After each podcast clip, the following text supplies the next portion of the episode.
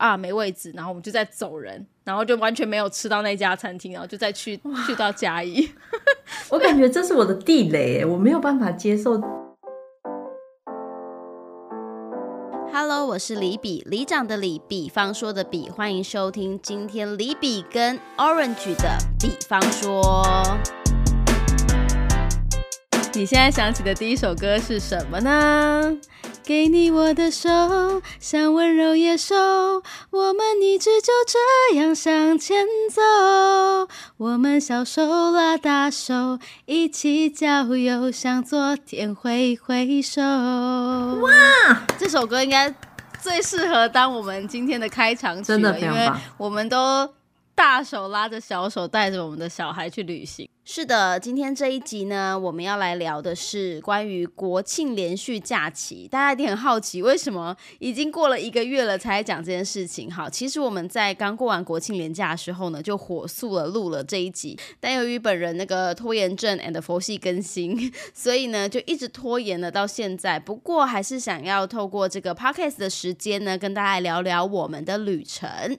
因为我们这边刚过完了这个二零二三年的最后一个连假四天，对，然后我们也规划了一个短短的行程。然后我看 Orange 呢，其实在这个之前的十一连假，你们放了几天呢、呃，放了应该是放七天，但我提早休了五天，所以放了十二天。哇，你用这十二天的假期去了一个我觉得很神奇的地方、哎，在聊这个这一次的长假去哪里之前，我想先聊一下你你都是怎么计划你的休假去哪里，或者你的假期要怎么用？我其实没有太在规划旅程这件事情，会规划假期，因为职业属性的关系，很多事情都没有办法提早规划，所以我久而久之，我就不太喜欢去规划。准三个月后或六个月后的旅行，我们大概就是这个礼拜规划下个礼拜的行程。像其实十那个双十的连假，我们一直都没有规划，是刚好有一个校外教学，然后我们就想说，好吧，既然都到了外县市了，那就刚好就是也规划一下行程好了。而且因为真的没有什么时间可以两个人坐下来好好的聊，说，哎，我们要去哪里？就这四天连假要去哪里玩？没有，我们还特地为了这件事情，就是有校外教学，我就让他过来坐旁边。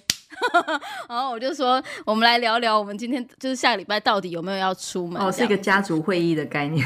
对，是一个家族会议，而且我们之前就是我自己觉得我有个魔咒，就是我只要订了饭店，就一定就提前订饭店，就一定会有突发状况。然后我就真的受伤太多次之后，我就觉得算了算了，我们只要前一个礼拜确定。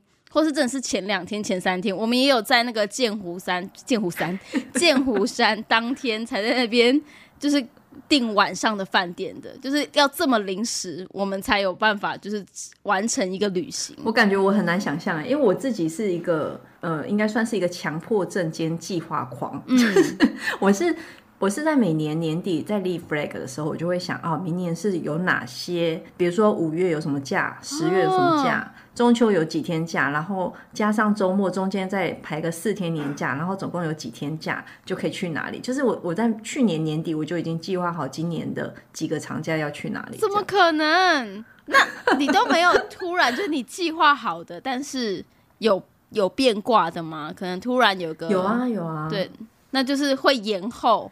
呃，不会延后，就是日期还是会是那个日期，但是会是改一个，比如说是看是什么遇到什么问题，如果说是工呃、天数问题就缩短，工作问题就哦可能就是换个地方，就是如果是地点问题就换个地方。哦，你就已经确定，反正我这七天就是要出去玩。对然后原本规划的可能是 A 地，可是因为可能要提早回来啊，或者是什么状况，你就可能改另外一个目的地之类的。对对，哎，日本综艺节目似的惊呼声。就是就是计划虽然是已经计划，但是它被改变的话，也不能有一些心情上的影响。尤其我们哦现在有完全不点惜家带眷的，那你们都是怎么决定你们要去哪里啊？就是目的地来说的话，目的地哦，其实也都是随心所欲诶，但是比较会想要以饭店为目的。就是我们会想看看哪一个饭店是我们可能很想去，或是亲子饭店很有名。但是因为现在亲子饭店真就是主打亲子的饭店，真的都很热门，也很难订。然后所以对能够选啊能都是客满。对，能够选择的就非常的少。那如果有有机会的话，我们就觉得，哎，刚好刚好这个礼拜六有空档，这个饭店有空，这个饭店可以订，我们就会以那个城市为目的地，然后在周遭找可以玩的地方。但因为我对于反正台湾这么大，能够玩的东西，对我来说其实好像也就是哪里好吃。就不会想要去看一些什么人文风景，就是只要有好吃的点，然后可以有小孩放电的地方，就这样大概就可以组成一个很好的旅旅游结构了。这是一个很新的角度，因为我从来没有想过是以一个饭店为重，就是一个一个目的，然后去周边玩。因为我都是可能我想去一个地点，然后在那里找住宿，就是它是一个附带的。哦，住宿对我们来说好重要哦，因为我我们是我是很喜欢享用饭店设施，然后早上起来就吃饭店早餐，然后使用饭店设施，这对我们来讲是非常完美的行程。所以其实我们一直都很想找那种度假村，可以在里面玩一整天的。但我觉得完全就是听你讲了之后，我就完全可以理解，因为我们在一个长的假期里面，假设我们是 road trip 就公路旅行，然后这十天里面，我们其中可能有两到两到三个饭店，它是比较舒服，嗯，然后里面的设施比较多，或是它整个环境比较好，我们就会想说，那就是 check in 之后一直在待到隔天的中午十二点再离开，对对对，就它会让你整个很放松。对，其实有点像我们其实之前去那个蜜月蜜月旅行的时候，在那个度假村里面也都是这样子，就是它没有其他周围的额外的行程了，我们也没有到市镇城市里面去，我们就真的都困在这个度假村里面，但那里面就够我们玩了，然后我们也觉得没有什么对对，没有什么太多的行程需要赶啊，就是。完全没有以体验当地人文为主的 为目的的，就是想要放松跟享受自己的假期。但我小时候的旅程好像很少这样，因为小时候我们的旅程对饭店就是睡觉而已，对，但就是早连早餐，我我们家人基本上都不带我们去吃饭店的早餐，因为他们想要睡晚一点，所以我们就是一早可能都是睡到退房前的那一刻，然后我们起来弄一弄之后，就在路上买早餐吃。所以等我长大自己住饭店之后，我觉得饭店早餐是一个太棒的东西了吧？这怎么可以错过呢？所以现在就是不管多早都会拉小朋友起来说一定要去吃饭店早餐。对，你们家都是晚醒的，没有到十二点是不会起床的。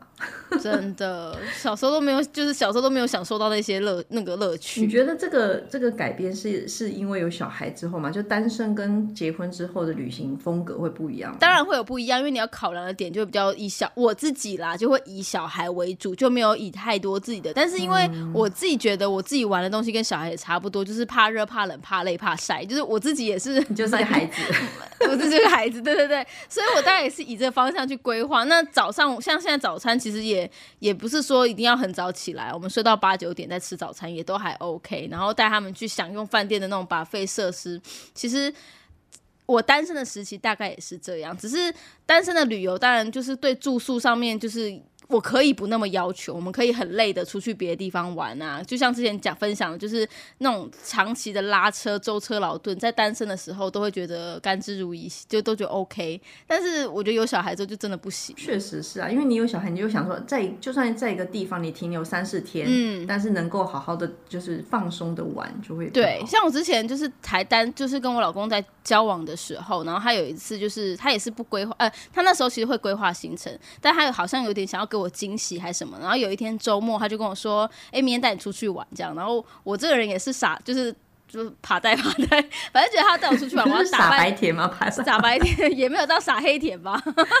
然后我就想说要出去玩，我就打扮，你知道交往时期、热恋期打扮的要多美有多美，要多正有多正。你知道我穿着一个迷你裙，然后穿着这么高的高跟鞋，想说我今天要跟你出去玩了，这样，结果他带我去十分瀑布放放天灯，然后。走那个路啊，然后爬那个山啊，我想说，就是后来看到照片的时候，我心里想说，这女的疯了吧？她怎么可能穿高跟鞋去走那个十分瀑布那些石子路上，然后还放天灯这样，然后就是感觉很幸福的样子。可其实我累的要死，就是脚超痛，然后磨脚，对，超磨脚。然后，然后还那时候我记得我在放天灯的时候，他还问我说：“那要没分手？”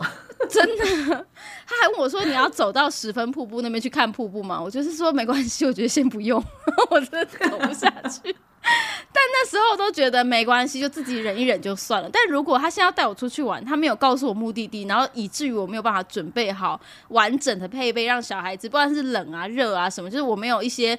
该准备的东西，然后他就带我去了一个很惊喜的地方，然后我缺这个少那个，我会很生气，惊吓吧？对啊，虽然说，当然很多人说，哎呀，用就是到那附近买都还是可以买得到啊，少衣服啊，然后要什么都其实现在很方便，但是我跟你讲，那感觉就就是不一样，就是你会觉得说，哎，你怎么不早点告诉我，我可以先准备起来，这样。而且巨蟹座出门不是就是会把家里都打包好，全家打包。我真的会带很多东西，耶，就是那种四季的衣服都会带上，春。夏秋冬，所以我很讨厌去露营，就是这样。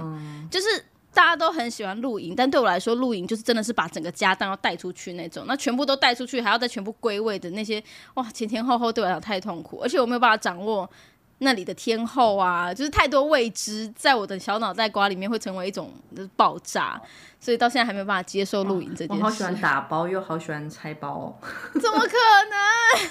好烦哦！我真的，我回来的时候看到那些衣服，不允许任何人来帮我做这两件事情，我必须自己来做。你的，你不是，我好好奇你的乐趣来自于哪里？就是你，你，你，你要把同一类的东西放在一起，然后用同一个袋子装起来，然后当你去到住宿的地方的时候，你就会觉得他们规规整整的在行李箱里，而且很容易可以找到它在哪里。哦。然后回到家的时候，你就把它拆拆开来之后，回到他们本来应该去的地方。这是一个很疗愈的事情。哦，那我天哪，完全无法理解，失去我的那个认知。就是，但所以你那些东西都是，就是放在它原本该放的位置，但是你要出去玩的时候，你再一一把它捡起来，就是捡到那个行李箱里。因为对我来说，就是我会想要把出去玩的东西放在一个地方，就是我只要出去玩的时候，我就把那两袋捡起，就是盥洗包什么类似那种东西，就是我不用再一个一个去捡，我它全部都在那里，然后我只要把它全部都要放在行李箱里去，这样就好。这对我来说是。最省事的，所以我现在行李箱打开来，可能就有两条浴巾，然后就是已经出门每一次都会放的东西放在那里，那我只要准备。衣服就好，然后我衣服又是那种很随心所欲看心情的人，就是我没有办法在前一天晚上想说我明天要穿什么，后天要穿什么，大后天要没办法，这又爆炸，我觉得觉得很痛苦，你知道吗？我说我明天早上再整理太短暂了一点，只能考虑今天的事情，对，没有办法长远计划，这是我最不适合安排旅游的原因。但是其实像你说把东西都。都是都都带在身上会很有安全感。我反而是觉得，就像你刚刚说的，可能有些东西没带到也没关系，去那边再买。但我这次去的地方真的就是没有办法用这种想法去做。那你有爆炸吗？说一下，好，超级爆炸。你你用一句话来总结你休这国庆假期去了这些地方，你用一句话来总结一下。总结就是没有规划就是最好的规划。哇，这句话也太棒了。这是我每一次旅游安慰我自己的话，就是 没有规划，遇到都是惊喜。哎呀，念十遍了，没有规划，没有。我要一直，我要一直在副驾驶座念这句话，我才可以心平气和的往下走。怎么说？怎么说？遇到了什么？没有，因为其实其实也还好，只是因为我们大部分的行程都是我没有花脑袋去想，那我们就坐在真的就是坐在副驾驶座上想说。那等一下要吃什么，或者是说，就除了饭店是固定好了之外，其他任何行程我们都是在车上讨论好决定的。就像其实我们本来这次是只有一个户外教学的原因，所以我们去先是去云林，然后我们订了云林的饭店，然后我们就是在路上呢就开始想明天要去哪里，然后就想着想着，然后我老公就以随口一句说：“哎。”那问你爸妈明天要不要一起去啊？我说，哎，我没有想过这件事。他说，你问一下他们要不要一起来。如果要的话，我们就可以去哪里去哪里。他就这样帮我安排。然后我就想，哦，好。然后我就问了我们家人，我们家人说 OK 啊。然后我们家人也规划，就是我们在还没有跟我家人联络之前，我们先规划了一套行程。A，然后就我我们老公觉得说太棒了，这样怎么样？我们可以先去先去云林的哪里哪里哪里玩，然后回程就去鹿港吃晚餐之类的。然后。就后来问问了我我们家人之后，我妈跟我爸还有我哥之后，他们就觉得 OK OK 啊。然后我哥就在晚上的时候传了一张行程表来，那张行程表 我操，就是怎么跟我想的完全都不一样。他们要拉到嘉义去吃饭，然后我想说怎么可能，就是一直往南走啊？到底要走到哪个地方？不往北吗？然后。可是我就也没有特别想，因为虽然我们有规划了 A 计划，但他们又想了 B，我们就跟着他们走就好了。所以我们后来就是也就是连那个什么时间在什么农场集合啊，然后要去哪里，怎么要中午要吃什么这件事情，他们有安排，但都没有时间点，嗯，就是这样顺着走。然后但是这种事情就很容易时间上就会有落差嘛，所以有可能就是原本安排好的时间，但是我们都我迟到了，或是车况比较塞车或什么之类，就一直 delay，一直 delay。一直 delay，但是我们就是有时候，像我们本来有预约了一个一个中餐的地方，可是我们到那个中餐的时间其实两点半了，哇！就因为前面行程一直 delay，然后我们也没有预约那，那不会很饿吗？对，其实大家都还好，因为早上也吃的晚，然后就两点半到那间餐厅的时候呢，他是吃那种像我们家不是很爱吃那种海鲜汤饭、本汤那种的，然后他好像蛮有名的，然后我们到的时候两点半，他就说要再等半小时。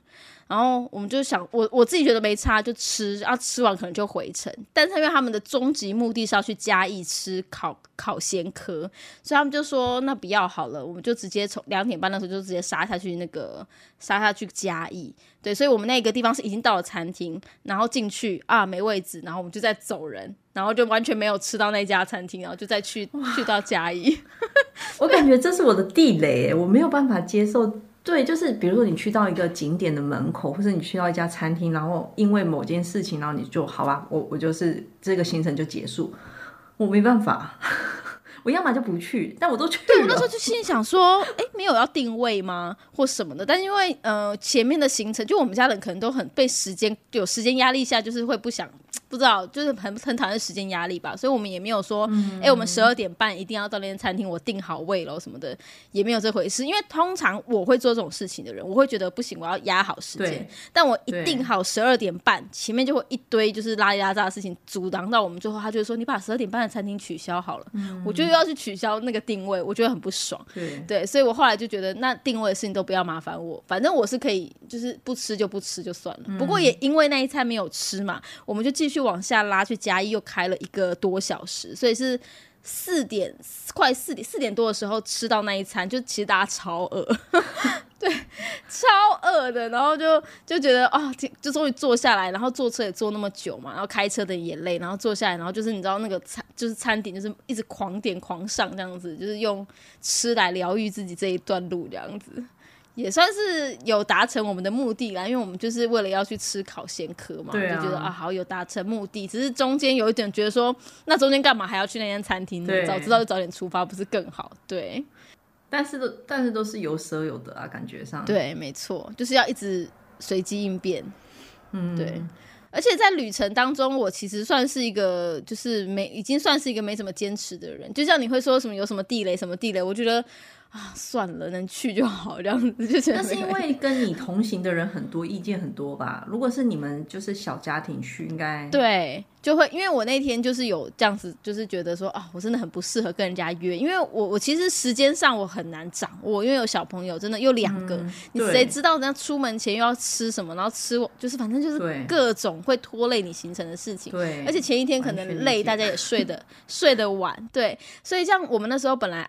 约好了，就是我我一开始跟他们说我十点半会到那个农场，然后我除了约了我们家人之外，我还约了我大学同学，就约了两组人嘛，是吗？对对对对，哦，因为我们他刚好是云林人，他也回云林，然后呢，我们就约在一个木那个农场，想说在那边逛一逛，然后呢，我们就是约约那边见面这样子，然后跟我家人会合，那我就说那我大概十点半到，殊不知我十点半才从饭店离开，然后过去啊没有，好像十一点就过去又半个小时。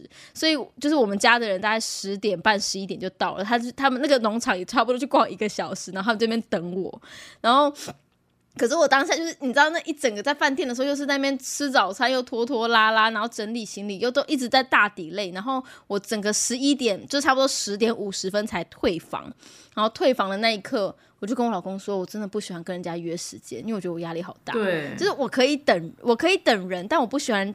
被人家等，对，但我又掌握不了时间，我就很慌乱，然后我就会很爆炸，然后他车子又要开的很快的时候，又更。更焦虑。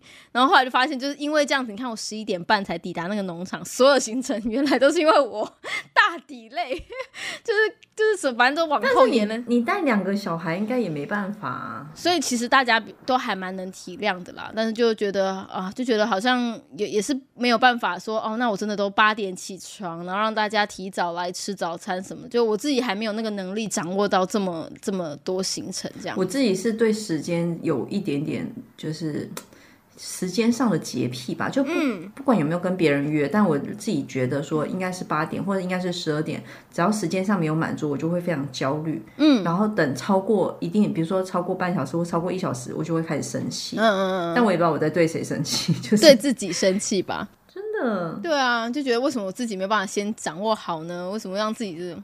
但是我后来也觉得，反正。就还好，我没有遇到那种，就是我的旅伴当中，大家都要跟我一样随性，不然我可能那些人不会想要跟我出去第二次。这样我如果跟你出去，你可能把我，你可能把我杀了吧？我应该，我可能就说没关系，那行程我应该就把你当小孩，因为我我感觉我自己是呃有小孩跟没小孩的最大的差异，就是在于对于行程的它的必要性，就是我虽然排了，但是因为它所以可能会有一些 delay，所以要取消，那其实也也没关系，因为我们。这些路上看到的东西都是都是经历，也 OK，对，就是会有这种感觉。像我们这次去斯里兰卡，原本有排说要去浮潜，要去看鲸鱼，还要爬上那个斯里兰卡有一个很有名的狮子岩，就是他们有一个王国，古王国是在一个很大的石头上面。嗯，然后但是因为那个台阶，我本来心里也有预期，你坐坐去看鲸鱼可能要三四个小时的船，而且那船很小。然后浮潜，我等于就是我们要轮流照顾小爱嘛。然后如果说是要爬上那个狮子岩，有七千多个楼梯，就是要背着一个一岁半的小孩爬那个楼梯，所以这些行程我都已经预先 对预想到它是可能会被取消的，所以就心里就已经有对已经。但这个行程大概就是你单就是不带小孩的时候是一定会使命必达的，肯定对肯定的哦。那就算我那一天重感冒，我还是会去。真的假的？我没有办法对。目的地有这么大热忱呢？你真的好厉害哦！我我就如果说用一句话来总结这个，嗯，我这次出门，我就我感觉是一个去了一个肯亚的低配版。低配肯亚的低配版，肯亚不是已经蛮低配的了吗？就是比如说，你会在餐厅旁边看到像鳄鱼一样大只的蜥蜴哦，然后你会在住宿的房间里看到小强，而且是活的。我不要。然后。你路上就是尘土飞扬，然后常常会有牛啊什么挡到你的路，就你必须要慢慢开，让它先过去。然后你路边最常看到的动物是猴子跟孔雀，不是野狗，也不是猫，猴子跟孔雀。那他们会追你吗？不会，就是但是你会很常看到它们。然后你天上飞的除了鸟跟老鹰，还会看到很多蝙蝠，就是很奇妙的一个地方。对啊，但是你就是这样子，就是即便。旅游的环境这么的不舒适，你是都可以忍受，对不对？是不是听着就很不舒适？超不舒适的！我心想，我不要去那个地方，这辈子不去也不会怎么样。我我回来。对，为什么会决定去斯里兰卡？这个是射飞镖射中的吗？没有，就嗯，好好主意。就是去年在立 flag 的时候，这个时间点 应该是要去，比如说像澳洲或者是去欧洲。那就要办签证，对，但我我的签证还，我们的签证是还蛮好过的，但是国内就是这边办签证的话，就会有一些条件，就澳洲的签证就没拿到，然后就看有哪些中国的护照是免签的，就挑了几个地方，然后就哦。红茶的国度看着好像挺有意思，对，听起来蛮有故事的。这个地方斯里兰卡去搭飞机要多久啊？从上海出发，我买了直直飞是七个半小时，但是你知道？What？啊，七个半小时。在飞机上啊，七个小时，实际飞了六个半小时。而且你知道，我们 我们最惨的不是飞，也不是，我感觉时差也蛮惨。但是最惨的是，对对对对，我们去到那里的时候是一个未知数，因为他们护照是落地，就是电子签证就进去了，但是台湾人是他们是不认可的。因为他们是亲中的，所以他们是不认可台湾护照，所以也没有任任何签证给办。好像在二零二二年还是二零二一年以前，他们电子签证还可以选那个地区国籍，可以选对台湾。但是现在就是那个台湾的选项没有了。然后我上我们呃外交部网站看，如果你上了这个他们的电子签证网站去申请，然后因为没有台湾，有些人会选中国，对，然后就申请，然后电子签证就下来了。但你带着这个东西去到当地，他们也不认可，因为你的护照不是中国的。那怎么办？你这是在出发前就知道，还是到了当地才知道？哦，出发前就知道，然后就有人说，呃，你可以带着两寸的照片，然后你来去现场办一个什么东西，对，来回的。那个班机证明，然后什么住宿的证明，然后就去到当地，所以就是你毫无签证，也没有任何登记的情况下，你就先飞去再说的个概念。真的是有可能对对方觉得说哦不行，我就是不让你进来，你就真的是拜拜，谢谢再收看。斯里兰卡也不是一个非常有制度的地方，然后我看过，我就爬文嘛，就看到很多人分享说，他们有原地就说你要被遣返，就是说你们不能入境，然后有人也有说这样的原因是因为你要塞钱给他，就是要。要给他，比如说几多少美金，对这些事情，在你出发前都有做好准备了。对，做好准备就带着两寸照片，想说看会不会被遣返这样。呃，阿若被遣返就被遣返这样子，我是觉得应该不会了。就是你有想过说啊，那如果被遣返，我要怎么样怎么样之类，就继续去想一些后路这样。这个没有哎，我我可能比较乐观，然后就想说，既然有人能进去，我应该也能进得去。但是我落地之后，确实就被推来推去了一段时间，就是到这个柜台办，他说你要去那个柜台，到这个柜台，对，你要去那个小房间，就类似这样子。但还好，后来就是还是顺利进去。公司听到这里，我就心想说，为什么要去那个地方？对，在旅程中，你有发生任何事情是让你就是不不不开心的吗？多啊，就比如说为什么会有小强这种事情？但是其实就有一些东西，你是会发生以后，你就会忘记那些不愉快。比如说你早上起床看到。民宿旁边就是孔娟，她那边跑来跑了去，就会觉得哇哦，好酷哦，那种感觉，你就觉得有新的体验这样。然后我还没去的时候，我就想象说，哦，是红茶的国度，就感觉应该是一个很浪漫，然后很有历史感，然后到处都人文很好。但是去到那里就发现，其实只能说它是，因为我我之前去的地方东南亚的话，比如说像泰国。Indonesia，然后那个 Sumatra，就是都是这一类地方。我觉得没有一个地方比斯里兰卡还落后。嗯，就是这样讲，我我也不是冒犯吧，就是我我感觉上是他们的进步程度可能还有一还有一段距离跟泰国他们比起来。就你 even 去到它的一个大城市，唯一的一个大城市，它的高楼也是十只手指头手指头应该可以数得出啊！真的哦，你去之前没想过它这么的落后，就是没有想过。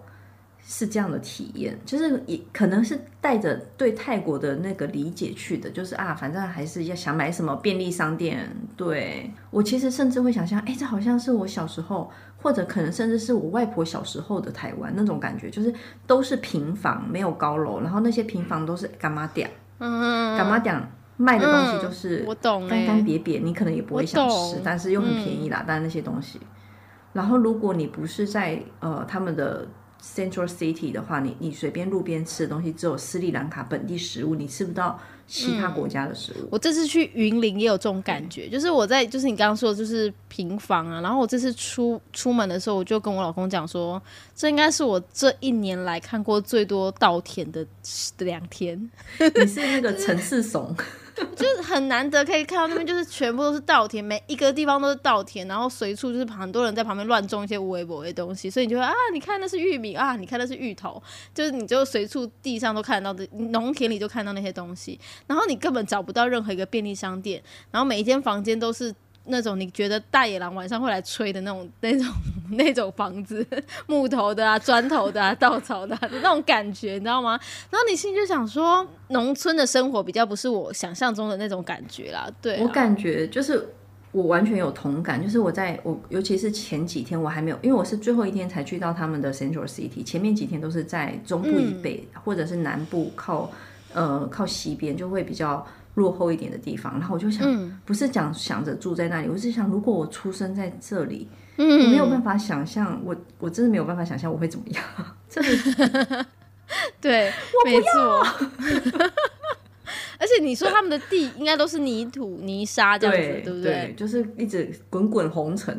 那你们去的时候有遇到天候不佳的状况吗？下雨啊或什么的，还都是晴天？好像差不多，他们都会是午后雷阵雨，然后都是那种大到你雨刷刷看不到路的那种情况。Oh my god！我没有办法接受哎。然后热的时候又非常非常热。我很讨厌下雨天，然后下雨天出游就真的会打坏我所有的心情。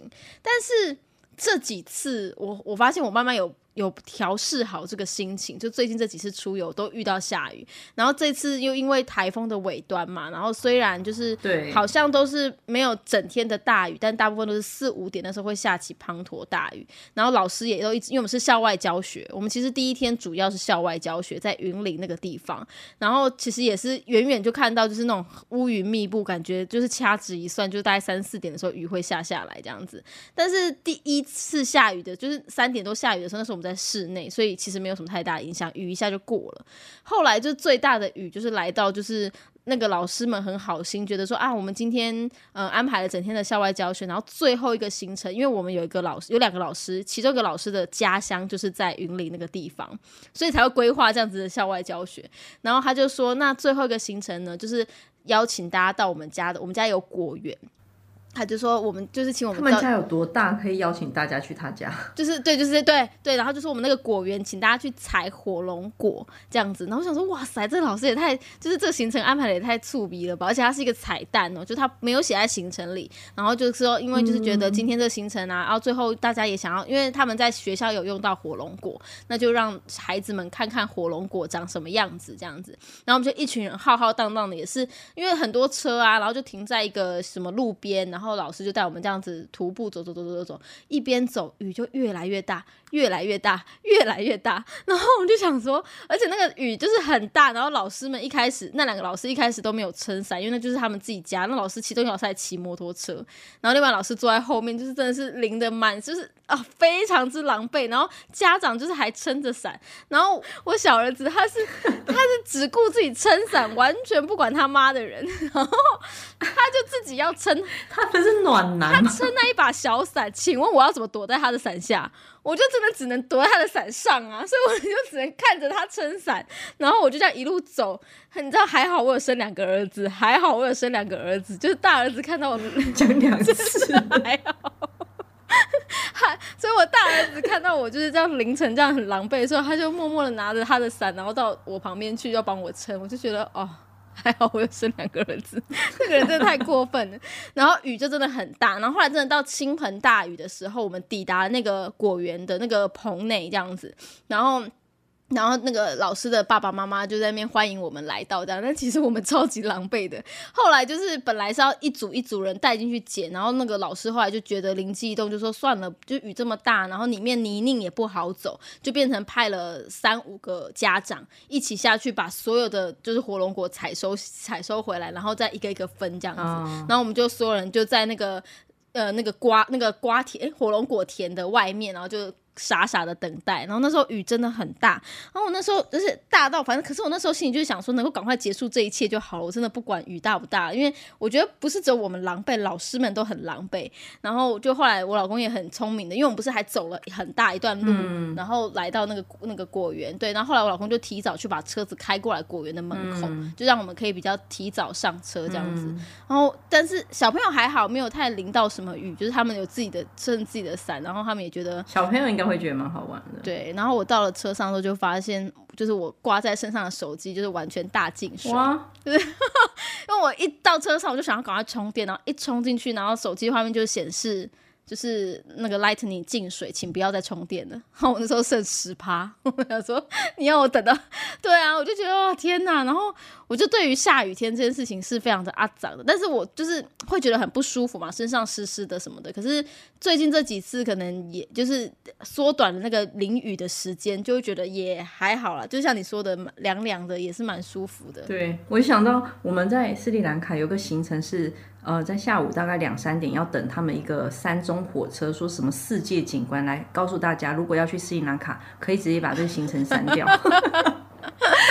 真的没有什么世界景观，但我们为了等那个两点的火车，实际上两点火车好像三点还四点才开，就斯里兰卡也没有一次准时的这个列车。对，然后我们在等这个班车的时候呢，就在那个小镇上也没什么事情可以做，我们就想说，那在镇上走一走。然后那个镇上蛮奇妙的，因为它是一个蛮中心的，在斯里兰卡算蛮中心的地方，所以它是一个山区，然后很多当地人就牵着马在那边走来走去，然后我们就想说，哎，刚好有人来拉生意嘛，就说，哎，要不要骑马？我们按照距离收费，单程过去一半的话两千卢布。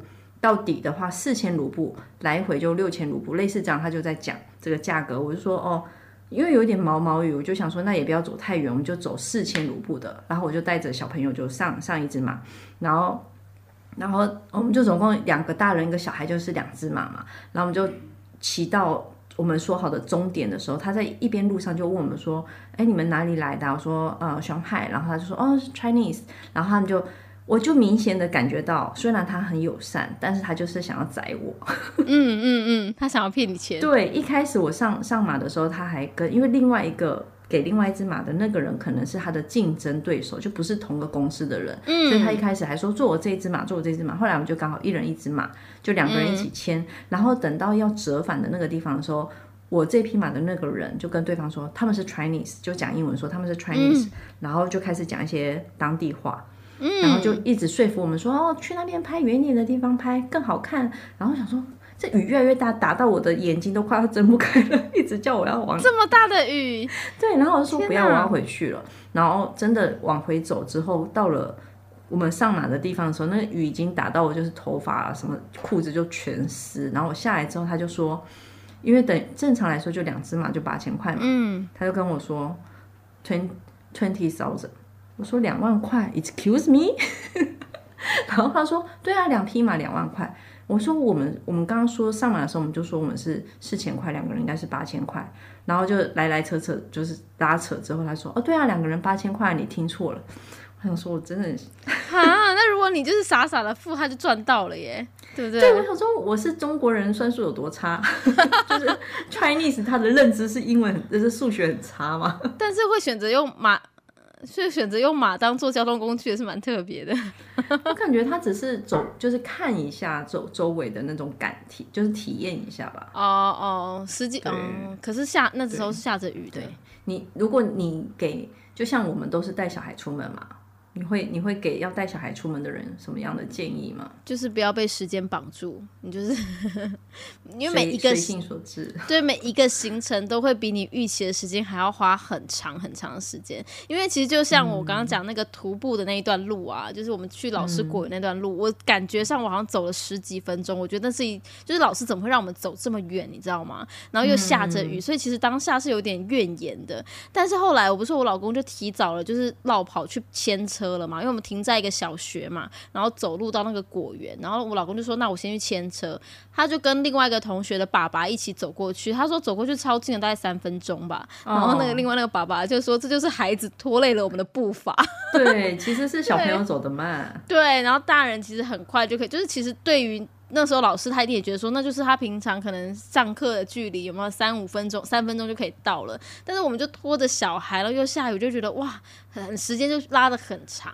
所以其实带孩子出门就真的是时间掌握上，我就真的比较很难精准的去掌握。对，再就是准备的东西的话，我觉得因为我是就是我是比较希望可以准备的很齐全的，像我以前。以前那个单身的时候出门，那个化妆包里面不就是卸妆的东西，然后加上牙膏、牙刷。对，现在就还会带一些什么益生菌啊，然后带一些 发那个过敏药水啊，就是常备药品会这是出现。就我以前其实没有这么想法，因为觉得自己如果不舒服就不舒服了，其实不觉得有什么需要立刻解决。我们这次去带半罐那个发退烧药。他爸就觉得说不行，太少了。果然他去那边就发烧了，然后回来前一天也发烧。就是发现常备药品现在蛮重要，就是我这益生菌也很好用，然后一些两那种药外外用的药膏，反正不管怎么样，就是要先擦一擦那种的，就会变成是在旅就是行李当中的必备物品了。所以如果带孩子出门的话，就是行李箱也要够大这样子。对，或者要两个。对，真的。但我我这几次出门，我发现我都是把他的东西带的很齐全，然后我自己连防晒我都忘了带，算了啦。对啊，但我们这次有发生一件很很就是就是校外教学这件事情，因为我觉得我们那个老师也是那种计划控，所以他这一次在这个校外教学里面，他就是那种计划好好的事情，然后最后其实我们孩子去就能够出去玩，基本上都觉得很开心了。然后我们一整天的行程之后，老师就在后半天就一直用一种很严肃的眼神，然后说：“等一下，我们还有事情想要再跟家长们分享一下。然后等一下我们结束之后，我们再集合这样子。”我们就一直对，就是你这种表情，想说干嘛？什么事啊？为什么要这么的严肃？这样啊？我觉很好啊，没有怎样啊。然后结果后来老师就说：“没关系，我们到时候再说，我们等下再说。”我就一直心悬在那儿。然后整个行程，你感觉是做做错事情的学生？对，想说到底是我们错了什么这样子。然后后来就是到了那个，就是整个行程结束，然后老师就带我们到原本集合的地点。他说每一个家庭派一个人来就好了，这样子听起来超级恐怖。他希望其他人就在车上等这样子，然后我们就下去听。然后就是说孩子集合，呃，家长集合的时候，那两个老师就是很严肃，然后就说在这边知道跟大家说声对不起，然后就跟我们鞠躬了两次这样子。那我们说怎么了吗？然后他就说，其实这些行程跟他原本预想的都完全不一样，就是那个老板非常的一意孤行，然后那个老板就想要把整个农场介绍给我们，可是跟我们整个教学的主题完全都不相干，所以老师很生气，觉得你不需要介绍这么多跟就是跟我们教学内容无关的东，对对，然后而且重点是那些孩子也没在听，都是大人在听，所以。就老师觉得跟他的想法规划上完全不一样，但我们后来就一直安慰老师说不会啦，其实我们出来玩的很开心。但是对于老师来说，这是校外教学，就是有教希望在这里，对，有教学的成分，而不是只有户外的成分。对，所以但我们就说家长一心一意就觉得户外，我们也不想要教。家长就想说，好险没有被骂。对。就是很怕我们没有做好什么这样子，但是就是觉，然后老师也在那边哭啊，就是落泪啊，然后就真的，所以你知道为什么那时候看到那场大雨，我们有多么的那个多么的心疼？因为老师心里就想说，算了，领我吧，我规划这么烂，我该死。老师。根本不想撑伞了，你知道吗？觉得他分不清楚眼上是泪水还是雨水。对，真的，所以我也蛮心疼老师。后来就觉得说没关系，没关系，我们家长真的不介意这么多。但是可能就于他们学校的标准来说，老师其实没有把教学成分做得很好，这样子。所以那天我们第第一天的时候就觉得，哇，怎么老师？这这么情绪，这样吓了我们一大跳呢。对，好，那我来说一下，我如果有人要去斯里兰卡，我会给他什么建议？好了，首先就是肯肯定听的人大部分都是台湾人嘛，就是带上两寸照片，然后网络上查一下攻略，基本上也也还是进路径还是挺顺利的。然后如果你想要体验比较自然，而且性价比较比较高的话，就是可以去中西部。那边有个叫可可廷里的地方，那边还不错，而且价格还比较实惠。如果去南部的话，都是一些观光客去的，所以就会比较贵。然后真的吃到的东西也没那么好。观光客去的吃的还不好哦。不是应该观光客吃，就是会是比较被商业化的东西，比如说，呃，就你就可以吃到意大利面，你也可以吃得到什么牛排什么的，都吃得到，但是价格哦，就比较没有当地特色，价格会比较吓人。但如果你同样点一个海鲜饭，你在那里跟在南部吃到的，就是完全是两件事情。哦，对，价格也是两件事情。嗯，然后如果要去，因为因为去斯里兰卡的人都会去 safari，就是坐那个吉普车去看动物。就有点像肯你说肯亚那种动物大迁徙，对对，是一个很好的体验。我觉得如果有去，就不要去坐火车，肯定要去这个行程。哦，我会想要这个行程，对对，但是要做好心理准备，就是会非常的颠簸，因为那个路是非常非常正，然后太阳非常晒，你这么娇贵可能没办法。我真的不想听这样去，我不要。但是看动物我会蛮有兴趣的，对。但是看动物你就会发现，其实跟马路上看到的也差不多，除了可以看到大象，还有一些比较奇怪的动物之外，其他就就是孔雀跟猴子。到底为什么那么多孔雀跟猴子啊？你没有被猴子抢食香蕉过吗？哎，真的有。我们在一个什么？遗遗产酒店，然后我就拿一个香，我们就是吃完那个早餐还是晚餐吧，然后小朋友手上就拿着一根香蕉，边走边回房间。然后因为他那个遗产酒店就是通透的落地窗，所以那个落地窗没有玻璃的，然后猴子经过就往我们这里冲过来，我真的吓死，所以我就赶快挡在前面，我说怎么办？怎么办？怎么办？然后他爸爸就把香蕉拿起来要丢给猴子，哦，他还没有发现猴子的时候，你就阻止了这一切了。小孩就生气，我的香蕉。太惊人了，在他眼里，爸妈的行径更诡异。为什么抢我香蕉？你这个猴子！哦，还有呢？还有什么建议？吃的东西，我感觉就是，除非真的都待在南方，就是光客的地方，不然真的都很不合胃口。就是干巴巴的米饭，然后都是咖喱香料，然后辣的东西大概占百分之八十。啊，所以小朋友基本上是不能吃的耶。哦，你有自自备一些食物是粮食，是他在路上可以吃的吗？没有啊。如果是我，一定会准备放一些即食粥之类的。对，然后我们在第六天还是第七天发现那个意大利笔管面，白酱的那个笔管面，他他很爱吃，超爱。对，那边餐厅都有，然后就他接下来三餐都吃白酱笔管面。不错啊，终于找到好适合他的食物了，而且那个对至少有他爱吃的，对，有营养有热量这样子。下次如果放假，你会想去哪里？嗯，好遥远的问题，但我真的还是蛮想要出国的。然后出国真的能够选择的，我就很想要去那种出街入门亲子会去的地方，就是冲绳啊。对，因为好像很多家庭都会，就是一家四口这种小家庭，他们就会去冲绳。然后就是在那边又非常的就是一切都很放松，对，都很方便。然后吃的东西也都很合胃口，只是因为我上一次去冲绳是跟我老公是跟团嘛，那我们都是比较无脑的跟着，然后去安排那些所谓观光客的餐厅，就比较就也没有在体，我真的对体验当地人文风情没那么大兴趣，但就是我觉得有好吃跟好住的对我来说比较重要。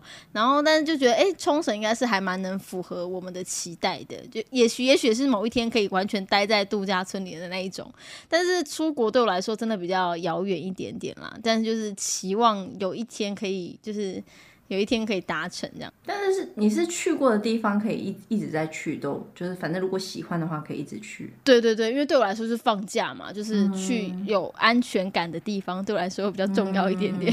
巨蟹座需要安全感，对，而且我像我们就是那种妈妈群组，他们就有在约说，哦，我跟你讲，真的超夸张。他们现在我小儿子才中班而已，他们就在就是这次户外教学的时候，他们就觉得哇，就一起人出去很好玩，然后他们就说，那我们来约一下毕业旅行吧。我说什么意思？什么？是他就说大班的毕业旅行这样。我就说那也至少还有一两年的事情，一年吧，明年大班毕业啊。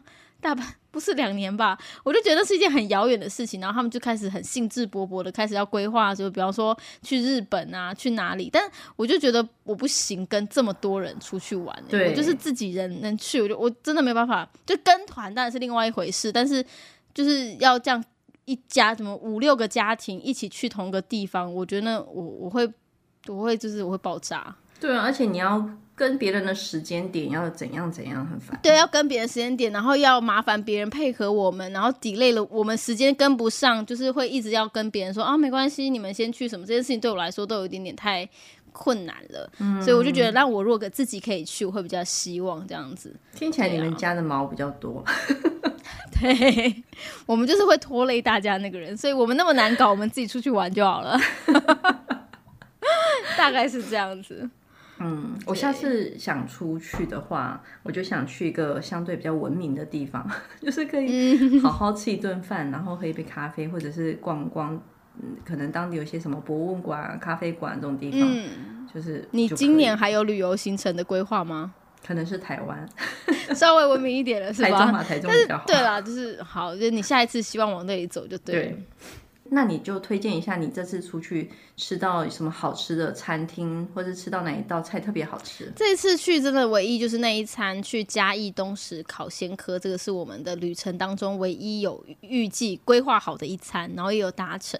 然后那一餐是在，就是因为其实到了东石港，你会发现你一进到东石，就每一个。就是路旁全部都是那种烤鲜科的餐厅，然后各式各样，就感觉上就是打开那个车窗都是那种鲜科的味道，那种就是海味这样子，所以那里就是盛产鲜科嘛。然后可是我们那时候还找了就是最靠港，就真的非常非常里面最靠港的一间餐厅。然后那间餐厅就是其实我觉得食材很新鲜，所以烤鲜科就是那时候一盘，我记得我们八哎。我们是几个大八个人嘛，八个人就八个人，大人小孩加起来总共八个，然后我们几乎是。一人点了一盘，就是小朋友像东那种小儿子这种不能吃的，可是其实大人是可以一个人吃掉两盘那种鲜甜的烤鲜科，就单纯用火烤、炭烤的这样子，就是可以很，就是你知道他们吃到那个之后，真的是觉得哇，一切都。一切刚刚那些旅程开很久，他们都觉得算了这样子。我感觉我都可以想象那个画面了。你们家人就啊，对对，就是然后配我们配饮料，没有喝到啤酒就配饮料这样子，然后就是都是比较海鲜类的食物，然后也还好，我们家的人就是也都蛮爱吃吃海产的，所以那一餐就是我们觉得哦，真的有疗愈到大家，就是开了那么长的车程啊，然后也很害怕没有位置或什么之类的，但是就是对，就是去到那边。呃，就是还好，一切都有位置，而且 当下就是我们那时候一看，因为我跟我老公是先到，我们想说，那我们先去找，它就是那种比较半露天式那种餐厅，它其实有点像美食街这样，就一排全部都是烤鲜科的店，然后。外面就是一一一桌一桌那种户外桌，所以你就是先找到位置之后，你再去跟他拿跟他拿那个点餐这样子。然后我当时就在那边看看看，然后就看到一桌正在收的，然后是十人的桌座位，我就很开心，然后立刻冲过去，就想说我要这一桌这样子。然后后面就有个大妈说：“哎，谁家了？”我心想说：“干，不要闹了。”走过去看啊，是我妈。就是我妈跟在后面，他们 随后到，他们其实早就也是远方 看了那一桌，然后我我那时候大家转过去，心里想说哪来大妈给我抢位置啊？还好你没有走挤他，他没有推倒你。对我那时候就说哇，还好是你，不然我当下的一巴掌要下去。这是我先看到的，对，就是就是对，但就是那一餐我们家的人都吃的蛮开心的，然后。也觉得哦，到了东石就是要吃它当地最著名的。烤鲜科这样子推荐给，如果你想要去嘉义，一定要到东石港去尝尝当地的海味。嗯，我感觉因为东石港的海鲜确实很新鲜啊。如果只是简单的调味，然后烤一烤，已经非常好吃。没错，我要推荐一下斯里兰卡的餐厅。我想一下，嗯，好，我应该会推荐就是在呃 Candy，应该是在 Candy 有一间披萨店。我觉得那间披萨就是恰到好处，烤的也蛮好的。就是它是窑烤披萨，然后坐的地方是一个半露天户外的地方。然后是一个比较高的露台，所以你可以看到整个城市的一个状况，所以整个氛围非常舒服。那其实我如果真的是下次有人要去斯里兰卡的话，我也会建议他提前预定一间餐厅，是在他们的市区，是呃亚洲五十大餐厅，叫 Mystery of Crown。然后它是一个米其林三星，专门吃螃蟹的。哦。然后但是他要提前订，我原本是想去，然后他是邮件寄 email 给他们订。然后我在订的时候，他说已经就是那时候季节不好，他说螃蟹的量太少哦，对，所以他们没有接受预定。然后，但是他们虽然是米其林三星，但其实价格我觉得是还可以，好像一点二斤两个人吃螃蟹也就可能台币一两千块差不多吧。嗯。就还是比较合理的价格，然后又是新鲜的螃蟹，然后用当地的一些调味，嗯，是蛮值得去试的。虽然我还我没有机会吃到，大概是这样。